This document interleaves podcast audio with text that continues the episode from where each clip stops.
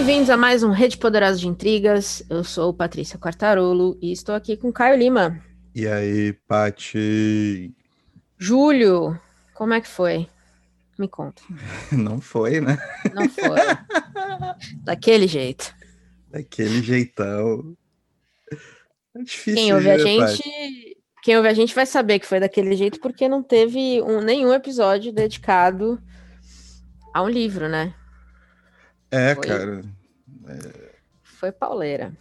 tá, é uma situação muito esquisita porque. Né, tá tudo muito inseguro ainda, as coisas ainda estão acontecendo muito devagar. Sei lá, o clima.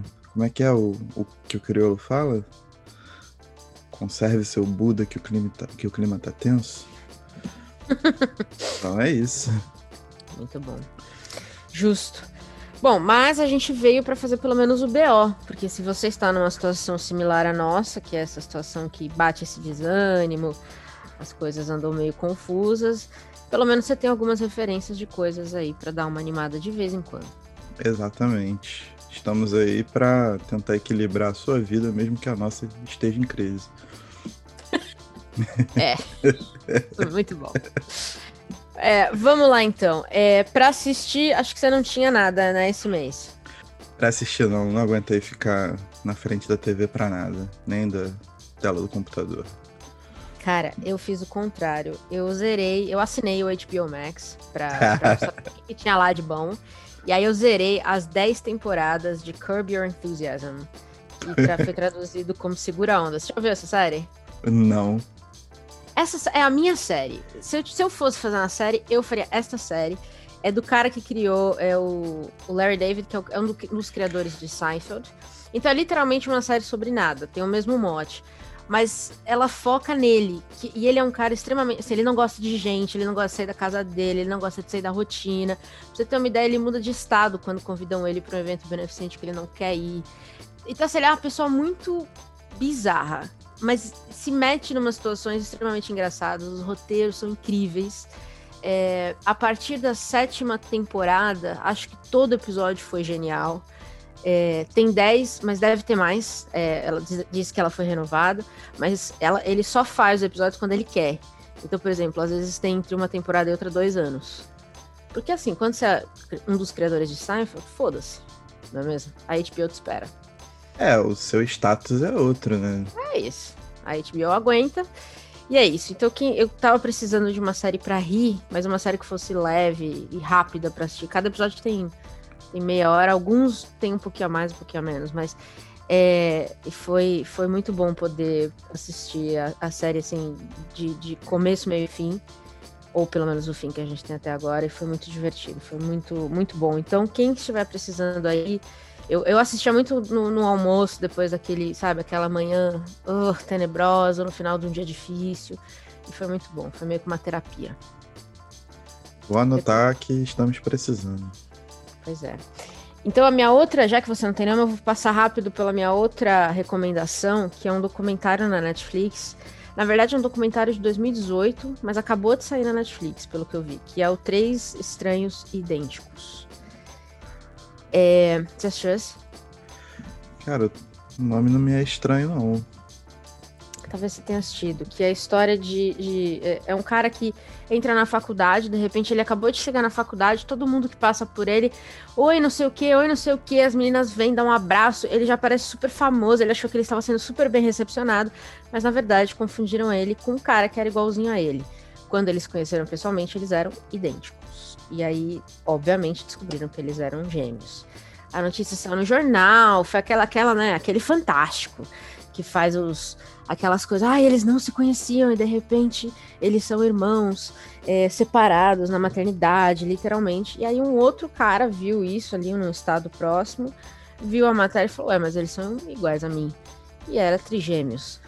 E aí eles se encontram e, e a, a vida dos três vai mudar muito, e aí eles começam a investigar a origem deles, né? Como é que separaram os três? O que, que aconteceu? E chegam num estudo muito maluco feito nos Estados Unidos é, na década de 80 ou 70. É, vale a pena porque tem altos e baixos esse documentário, mostra um pouco, discute um pouco os limites da, da, da pesquisa psicológica, discute um pouco, ou a falta de, a questão de, de, de, adoção, a questão das crianças, enfim, vale a pena ver porque é, é, bem chocante, assim.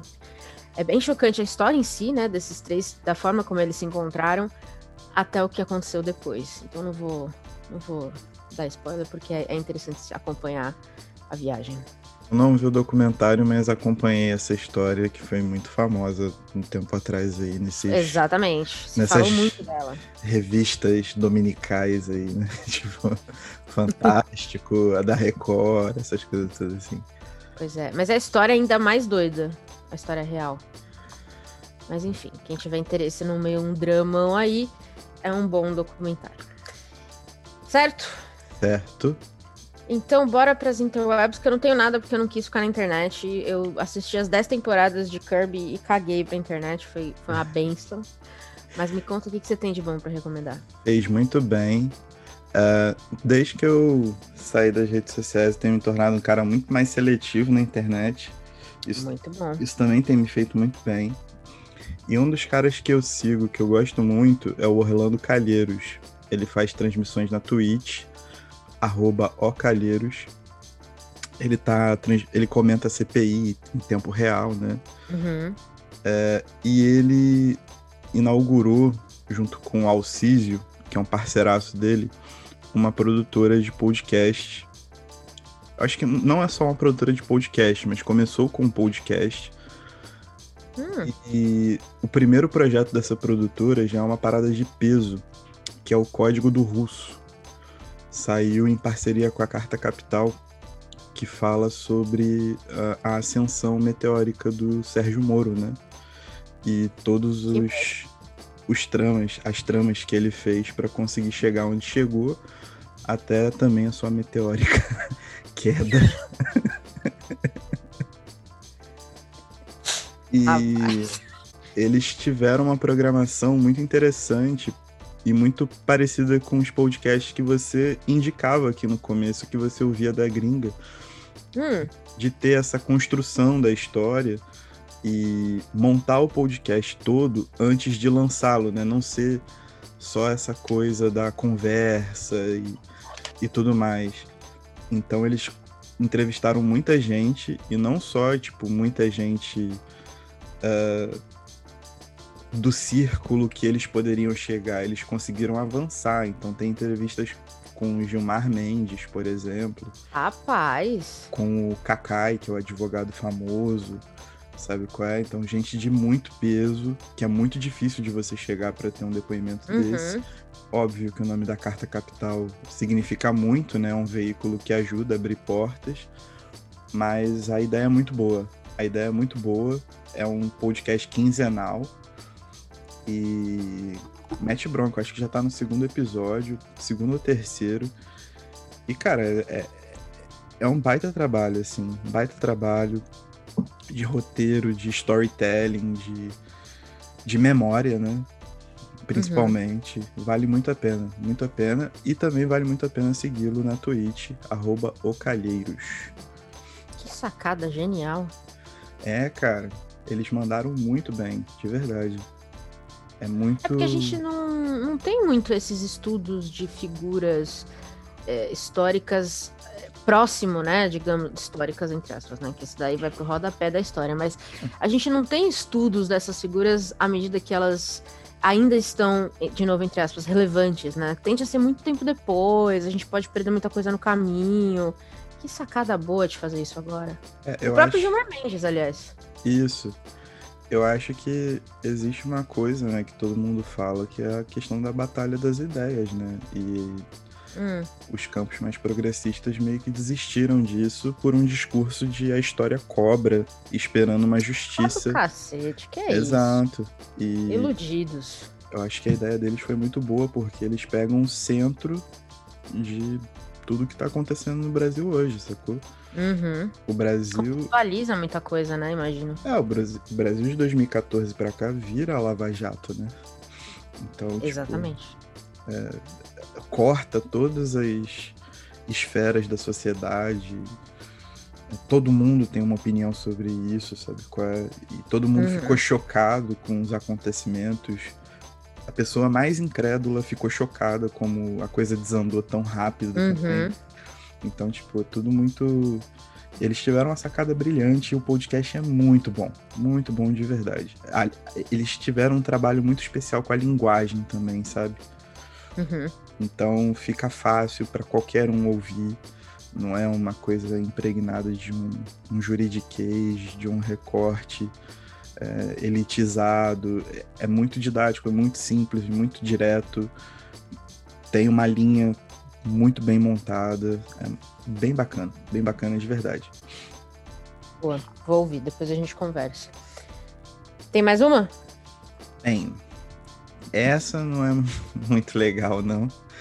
Mas né, a gente fica comentando aqui sobre, né, o pessoal do, do da Alemanha lá dos anos 40, 30. E uhum.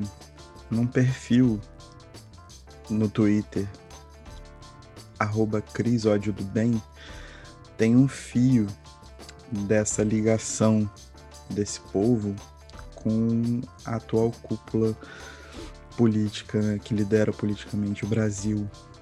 E eu sempre falo com a parte assim que eu sempre faço essas anotações, essas anotações muito de cabeça. Eu nunca parei para documentar. E levando em conta que o Twitter é um, um arremedo, né, um, é um fio com uhum. várias dessas participações, é bem assustador. Mais é. assustador do que tem na minha cabeça, assim. É uma parada bem bem tensa ver como essa ligação é muito intrínseca até chegar na foto da semana passada, né? No, na recepção tão tão alegre do nosso PR. Nazistas no Planalto. Pois é. Então, o assim, novo livro de crime real no Brasil. Se você não se, se você tem um pouquinho de memória, isso não, não é tão estranho. E esse fio ajuda você ver por quê. Cara, isso é que é foda de eu não ter memória nenhuma. Eu fico chocada toda vez, porque eu, eu esqueço as coisas. E aí, toda vez que você me mostrou esse fio, é um negócio de chorar, entendeu? Eu já tinha é. esquecido de um monte de coisa. Eu tenho, eu tenho memória de peixe. Então eu fico chocada. Cada post era um choque novo para mim, assim. É um negócio absurdo. É, cara. É, assim, eu fico muito feliz que você se choque e não normalize, né? Não, não Isso me deixa muito confortável. Porque. Porra! né? Eu acho que ainda sei com que eu tô lidando, então tá bom. Né? Mas na hora que a gente deixar de se surpreender, de ficar triste, de se sentir revoltado, aí eu acho que é a preocupação que a gente tem que ter, sacou? Mas é, o buraco é muito lá embaixo. E uma de última hora muito rapidinho, um anúncio de estreia, na verdade. Hum. Tá para estrear o podcast do Mano Brown. Mano a Mano. Não é um nome muito criativo, né? Mas é o Mano Brown, ele faz tudo. Sim, exatamente, eu ia falar isso. Acho que ele já tem criatividade suficiente na carreira. Pois é, mas é Mano Brown conversando com pessoas que ele quer conversar. Para mim, eu não preciso ouvir mais podcast nenhum na minha vida, sacou? Muito bom. É só isso que eu preciso. Então tá certo. Tudo certo. Se chamasse o podcast do Mano, tava bom também. É, se fosse ManoCast ou Podmano, sei lá. ManoCast. Porra, oh. vamos recomendar essa. Muito bom. É, pra ler, temos alguma recomendação? Cara, uma recomendação tardia e repetida. Uhum. Mas hoje, no dia. Estamos gravando no dia 5 de agosto. Esse podcast vai num expressinho piuí para ser postado na sexta-feira, dia 6. Sim. É, eu recebi finalmente minhas edições do quarto mapa, o livro da Yumi. E... Oh, que beleza! livro cujo eu fiz o pós-fácil. Uhum. E reli, né, o livro. É, com todo carinho. E, cara, que, que obra bonita. Eu fiquei muito feliz. E é uma obra muito feita em casa, porque ela, ela acertou a, a, a publicação pela editora Vilarejo, que é a editora do Paulo Roberto Andel, a, pela qual eu publiquei meu livro também. Uhum. Então, tipo, ficou uma parada bem entre amigos, assim, e, e saiu um trabalho muito bem feito. Ficou um livro bem bonito. Papel pólen amarelinho, tá cheiroso. É coisa. Tem bom gosto, né, cara? Fazer o quê? É bom trabalhar com gente que tem, tem bom nível. É isso, cara. É, é isso. É, eu tenho duas recomendações rápidas. Você tem só essa ou tem mais uma? Não, só tenho essa, só tenho essa. Eu vou falar de duas rápidas, porque eu também não quero. Uma delas acho que a gente vai desenrolar melhor aqui, talvez, quem sabe. É, uma eu queria falar de Orlando, da Virginia Woolf. É, foi a primeira vez que eu li ficção da Virginia. Eu sempre li a não ficção, porque eu acho que ela é porrada na não ficção. Eu sempre tive medo de ler a ficção e não gostar tanto. É, e resolvi começar por Orlando depois de uma conversa com a, com a Carol Mesquita, que é uma grande estudiosa da, da Virginia Woolf no Brasil. E foi incrível. Então, quem tem medo de Virginia Woolf pode ler Orlando com calma. É um baita livro, é super bem escrito. Você já leu Orlando? Orlando, eu num curso de tradução traduzi uma partezinha dele, mas ler, ler não. Nossa, que chique. mas é, mas a eu particularmente gosto mais da Virginia Wood, Virginia Woolf na ficção do que no, na não ficção. É. Eu acho Vamos ela, ver se eu a chego lá. dela é muito braba, mano. É Vamos ver se eu braba. chego lá. É, o Orlando é completamente fora da caixinha, assim. Eu fico imaginando quando saiu a cara da, da, da aristocracia britânica, um livro em que o homem vira mulher, que depois vira homem, que vira mulher e faz o que quer. E gênero não é uma realidade, é um negócio muito doido. É, é incrível, achei incrível. E uma leitura rápida. Achei que ia ser mais embaçado, sabe? Aquela linguagem, nada disso. Senta e lê, que é incrível. É, e a minha outra recomendação é o Casta, da Isabel uh, Wilkerson, que você já, já cansou de me ouvir falar disso, né, cara? Eu tô falando desse livro já faz uns dias. É, mas um livro que pirou a minha cabeça em, em analisar a situação da comunidade negra nos Estados Unidos e compará-la ao sistema de castas que a gente conhece, como que existe hoje na Índia e como faz sentido. É, fora que durante o livro tem alguns, alguns dados que é, me deixaram de cabelo em pé. Eu fiz um post no Instagram que eu coloquei assim, cinco. Não vou nem. Ah, eu não vou lembrar meu próprio post quando eu falo da minha memória. Mas é tipo assim: cinco fatos de casta para emputecer todo mundo. É, coisas absurdas que, que ela coloca ali no livro, que ela traz para a realidade que eu não conhecia. E eu fiquei é, chocada. Já que a gente tá falando de nazista, uma delas é que, aquilo que eu comentei pra você, uma delas é que a, a regra de uma gota de sangue é, foi considerada pelos nazistas como muito extrema. Então, assim, a gente vai. A gente tava pensando aqui se talvez enrolar uma conversa melhor sobre esse livro. Eu não quero falar muito dele também para não tirar o, o choque, o valor de choque dele. Mas é uma leitura muito, muito, muito importante. Os paralelos com o Brasil não preciso dizer nada, né? Tá dado. É, mas vale demais a pena ler. Vale demais. E nos aguardem. Vamos ver o que vem aí. Aguarde né? e verá. É isso. Os fortes, os fortes saberão. Lançamento. O que, que você tá de olho aí que tá vindo? Cara, eu sou um bolanista, né? Uhum. Eu, eu, fundei a religião bolanista no Brasil. Uhum.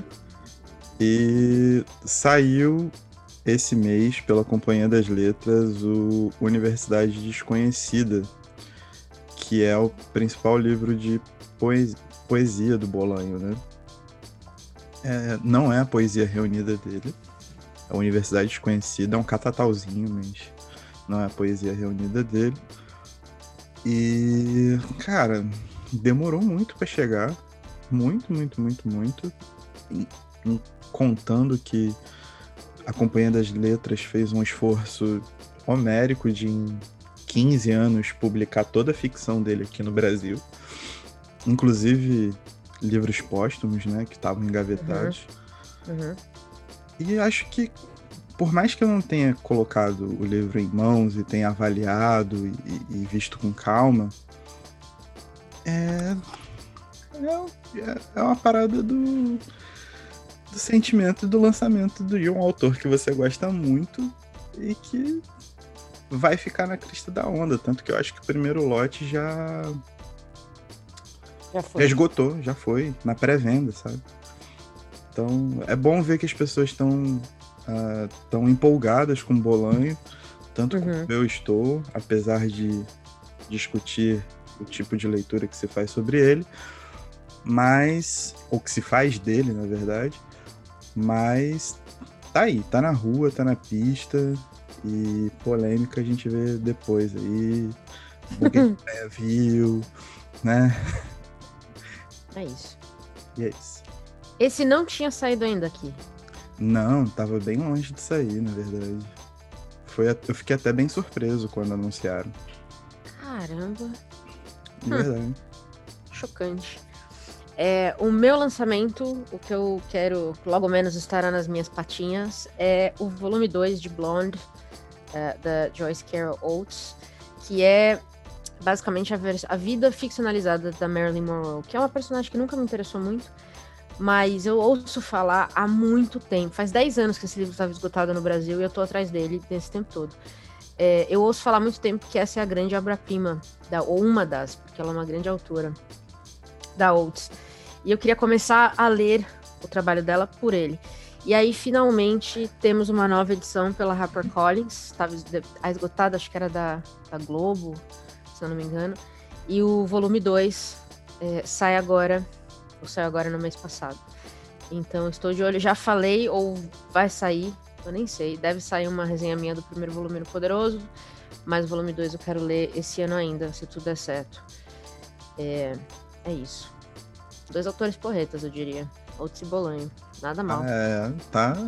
O nível tá lá em cima, né? Eu espero que tem, que faça é. um bom trabalho com eles, né? Também acho. E para ouvir, hein? O que, que você tem aí de recomendação boa para quem quer tirar a cabeça do esgoto? Então, cara, a minha cabeça, na verdade, ainda está no esgoto. Porra, eu não consigo ajudar assim. Mas o que acontece? Eu sempre indico muito a questão de, tipo, sempre são artistas ligados ao hip hop, porque a, o hip hop ele é um estilo de vida, ele é uma cultura, sacou? Então não é só o disco, é a forma como o disco bate, toda a história do disco. Porque, com todo disco exatamente assim, mas o hip hop tem as suas peculiaridades. Uhum. E nesse tempo que eu ainda estou, mas estava com a cabeça pior, eu fui tentar voltar às raízes daquilo que me faz gostar do hip hop em, em, enquanto cultura, sabe qual é? Uhum. Então eu ouvi muita coisa dos anos 90, muita coisa dos anos 90, que foi quando eu comecei a ouvir hip hop, né? Quando eu cheguei realmente a. E, e fui. Isso entrou na minha vida, nunca mais saiu. E aí, tem dois discos que são seminais para isso acontecer. O primeiro é um disco de 2000 de um duo chamado Dead Press, que é o Let's Get Free. E ele foi tão chocante, tão chocante, que a CIA removeu ele das prateleiras americanas, sabe qual é? Nossa. Porque o Dead Press, ele ele era uma crítica extremamente forte extremamente bem modulada ao sistema americano por inteiro e propunha uh, um, um, era um som revolucionário, sabe? Isso em 2000, sabe qual é? Tipo, quando os Estados Unidos estavam no auge da, da era Bill Clinton, a transição para a era Bush, e, e, o Bill Clinton instaurou a Crime Bill, que piorou muito a repressão é, a crimes em guetos, né, que realmente instalou exército dentro das próprias cidades. E eles vieram contestando tudo, e isso pegou o ouvido da galera de novo, sabe? Tipo, o rap tava crescendo, obviamente, já era um, um, um gênero musical muito ouvido, mas ele já tava mudando um pouco para aquela coisa meio 50 Cent ali, o tá. Jay-Z também, né? Grandes lanchas, é, champanhe, mulheres, festas, roupas, etc. Isso já estava virando meio mainstream. E eles chegaram com uma potência que, tipo, ninguém esperava. E foram colando no ouvido da galera. E, e, e isso fez com que a própria CIA se movesse para impedir que eles fossem ouvidos. Eles mantêm shows, eu acho que até hoje, ou pelo menos, né, há pouco tempo atrás, eles faziam uhum. shows. E é só porradão, são os beats mais. Tipo assim, sabe o dia que você tá afim de uh, botar a raiva para fora com uma música? Uhum. Você pega esse disco e deixa ele tocando. Os beats são insanos e são muito fortes e são únicos também, tem uma marca, as linhas de baixo, o jeito que eles usam alguns, alguns kicks e tal, é muito original também. As letras são maravilhosas, assim, de bem montadas, é muito técnico. E, enfim, tipo, é, é, é uma obra que é, é revigorante, digamos assim. Boa. Você quer mandar o seu ou posso emendar no outro? Eu vou mandar um, aí depois eu tenho mais um, aí a gente alterna. Então fechou. É, eu queria recomendar uma banda de rock italiana que chama Maneskin. É, eles foram. Eu, nunca, eu não costumo acompanhar o Eurovision, não, mas esse ano, por algum motivo, eu fui ver, fui dar uma olhada em quem tava concorrendo lá, sempre acho divertido. E eles ganharam esse ano. E eu fui ouvir, eu gostei demais, assim, me lembra muito o rock dos anos 70. É, que eu gosto bastante também. Bom. É, então eu vou, eu vou recomendar a música principal, que foi a música, a, talvez a mais conhecida deles agora, que é aqueles com aqueles concorreram no, no Eurovision, mas vale, vale dar uma olhada no catálogo dos caras. É uma banda nova que eu acho que tá vindo com muito, muito fôlego no mundo pop, assim, sabe? para derrubar um pouco uma. ou misturar um pouco. É, um pouco mais de guitarra no, no batidão. É, então, Maneskin vai estar o link lá no, no site. É, chama Zitti e Boni, a música que eu estou recomendando, porque eu não paro de escutar, já, já o Alexandre não aguenta mais. Mas estamos aqui. Tem que limpar a casa, é isso que acontece. Tá certo, aí. Não é não? Tem que ouvir Manda mais uma. até furar. Até não ter mais. Exato. Cara, e nessa busca pela, pelas raízes daquilo que eu gosto, é um disco de 95 que, na verdade, nunca chegou a ser lançado oficialmente. e, tal, e, talvez, e talvez esse seja um, um dos melhores discos de todos os tempos do hip hop. É, Oxi! O nome do disco é I and I, Center of Attention. Era um, era um, era um grupo que se juntou em que o DJ e o produtor era o Pete Rock, lendário Pete Rock.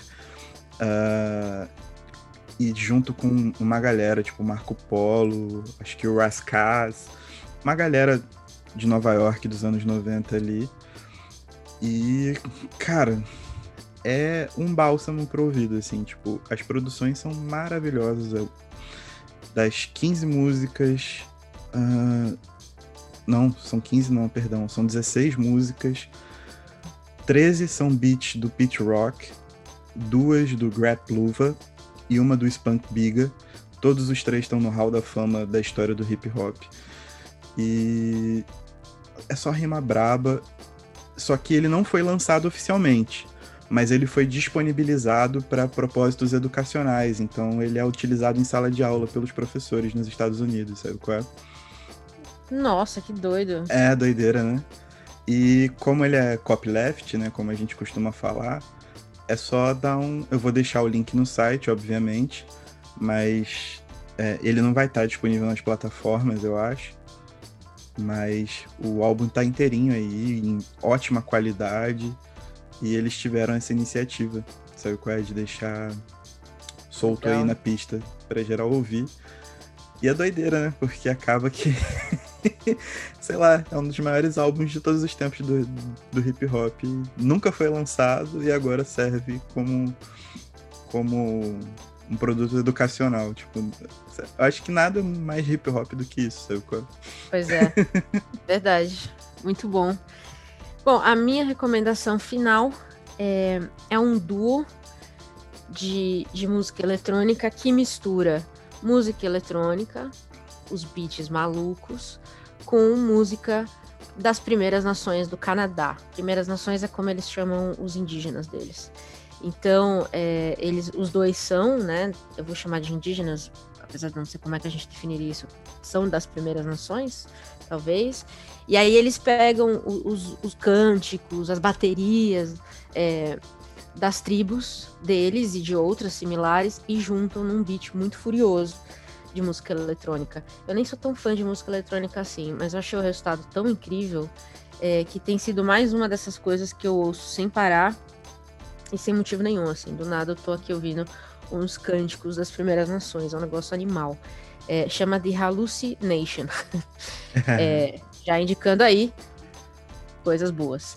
É, então, quem tiver interesse, eu achei um negócio muito fora da caixa. Então, eu, eu gosto de achar essas referências assim, meio doidas. Então, quem quiser conhecer, tá, no, tá em todas as plataformas. Então, facinho de achar também, não tem frescura. E aquele bagulho também, né? Tá no meio da sala lá, pega uma bala, pega um doce, já começa a fritar no meio da sala ali, já chega no. Lavar uma roupa, entendeu? É, pô. Já vai. Tudo um, um misto de sensações. Faça sua própria rave. É, isso. Muito bom. Esse podcast agora a gente foi falar de livro para recomendar toda uma receita de sensações. Olha só é, que bonito. Exato. Nada mal. Pois muito bem. Acho que é isso, né? Para julho, esse mês meio morto, meio enterrado. Mês de, mês de férias, vamos. mês de férias. Vamos colocar como mês de férias. É. Mas é isso. Vamos que vamos. Seguimos tentando trazer mais coisas é, legais para vocês. Algumas têm dado certo, algumas nem tanto, mas fiquem de olho por aqui nas redes sociais, quando a gente aparecer, é porque tem, tem coisa vindo aí. Exatamente. Estamos preparando uma paradinha maneira. Só deixa a gente fazer o nosso aí. Tá tudo é certo. Tá entregue? Tá entregue. E tchau. Tchau.